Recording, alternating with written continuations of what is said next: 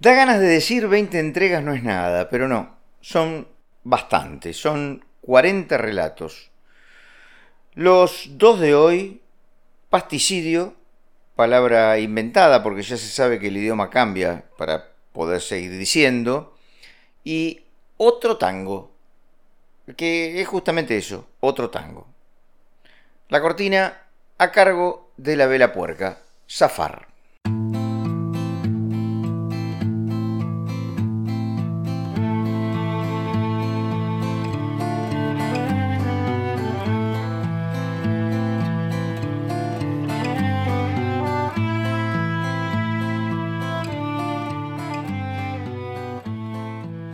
Vaya uno a saber cómo es que empiezan las tradiciones, esos puntos de vista que se vuelven comunes, esas formas de ver las cosas que se convierten en indiscutibles, que devienen casi principios.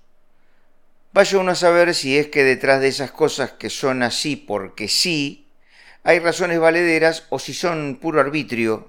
Vaya uno a saber si son el resultado de causas perfectamente detectables o nada más que un producto del azar más impredecible. Sea como sea, tenemos una tendencia que parece natural, mire, de tan incuestionable, a jugar de niños con esos bichitos llenos de colores que te caminan por la mano, pero a repudiar duramente a las cucarachas, así como nos hacemos sin dudar amigos de los perros, pero detestamos a las ratas animales con mala prensa, si los hay. Algo parecido pasa con los cazadores y con los jardineros. Fíjate que tendemos a enojarnos, o a veces nada más que a entristecernos hasta la lágrima, con esos señores que ponen a un simpático alce en el centro de la mira de sus rifles de alto poder y ¡pum! Y en el siguiente plano lo vemos caer pesadamente, al alce, no al cazador, lo vemos caer con cuernos y todo, pobrecito. Sin embargo, los jardineros no saben caer bien, a pesar de que sus herramientas, bien vistas, son armas genocidas. ¿Cómo que no? ¿Cómo que no son armas genocidas? ¿Te acordás que las señoras festejaban a aquel joven manos de tijera que armaba hermosas esculturas con las plantas? A lo mejor a vos no se te ocurrió pensar que las esculturas eran logradas previa amputación de las partes sobrantes de las plantas, ramas y hojas y también flores. Ay, si las señoras hubieran tenido ese punto de vista, el de la amputación, ¿les hubiera caído tan simpático aquel joven tan simpático? Ahora pensá, los jardineros de la vida real no son mejores. La asada, que se apunta violentamente contra las malas hierbas, contra esas hierbas que el jardinero considera malas sin ningún juicio previo. Obviamente, la tijera de podar que traca, traca, traca, todo el tiempo, las máquinas para cortar el pasto, todo parejito, matando lo que sobra, un montón de pasto que sobra, un pasticidio. De no ser por la tradición que nos hace simpatizar con los jardineros, concitaría el repudio público sin ninguna duda. Pero no, todos hinchamos por el alce en su lucha desigual contra el cazador, pero a los jardineros les hacemos canciones, como esa que dice soy guardián y doctor de una pandilla de flores. Otra que doctor.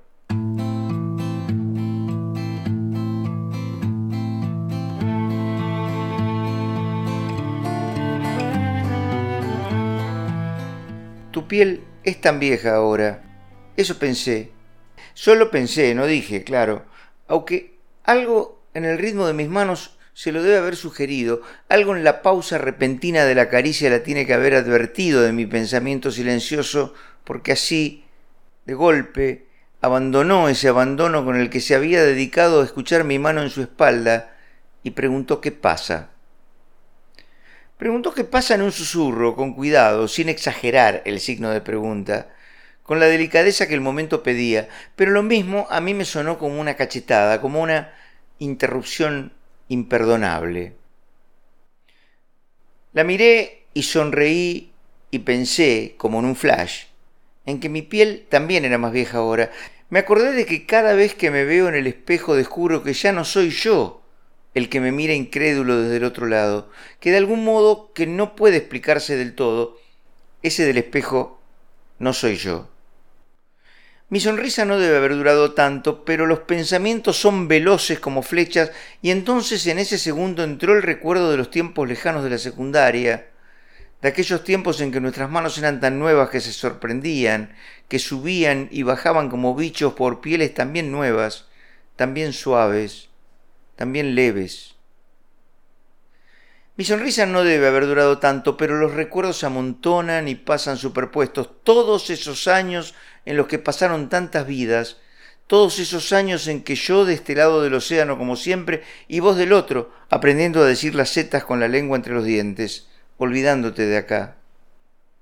Y después el reencuentro. También alcanza el tiempo escaso de una sonrisa para recordar el reencuentro. Primero, en la falsa intimidad del WhatsApp y del Facebook, Después cuando viniste con la excusa de que cumplimos como mil años de la secundaria, una de esas fiestas en la que terminás encontrando a todos más viejos. A todos y también a ella. Lo peor de todo es que también a ella. Y yo, yo los miro como si fueran otro espejo, desde el que me mira un otro impresionado, sorprendido. Aunque no, la verdad no puedo convencerme del todo de que yo también, de que yo también debo verme así tan viejo. Mi sonrisa no debe haber durado tanto, aunque a lo mejor fue eterna. ¿Qué pensabas vos en ese largo instante? A lo mejor esa pregunta de qué pensabas vos en ese largo instante fue lo que me llevó a tratar de romper el hechizo, a terminar bruscamente con esa inmovilidad de sonrisas y miradas, a acercarme entonces a tu boca con un poco de violencia para besarte adentro, allá bien adentro donde empieza tu lengua, para que de pronto se apague el pensamiento y se pueda vivir de nuevo un rato sin pasado, sin tiempo, sin preguntas. Antes de terminar de sumergirme, a nadar un rato en ese presente sin fisuras, me escuché decirme que no, que no hay ninguna forma de volver.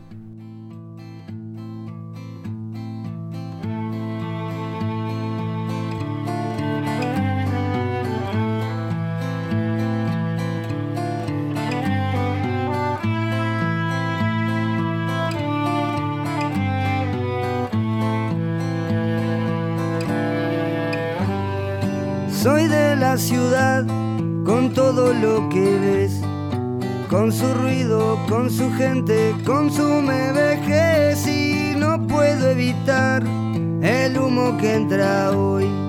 Pero igual sigo creciendo, soy otro carbón, no voy a imaginar la pena en los demás.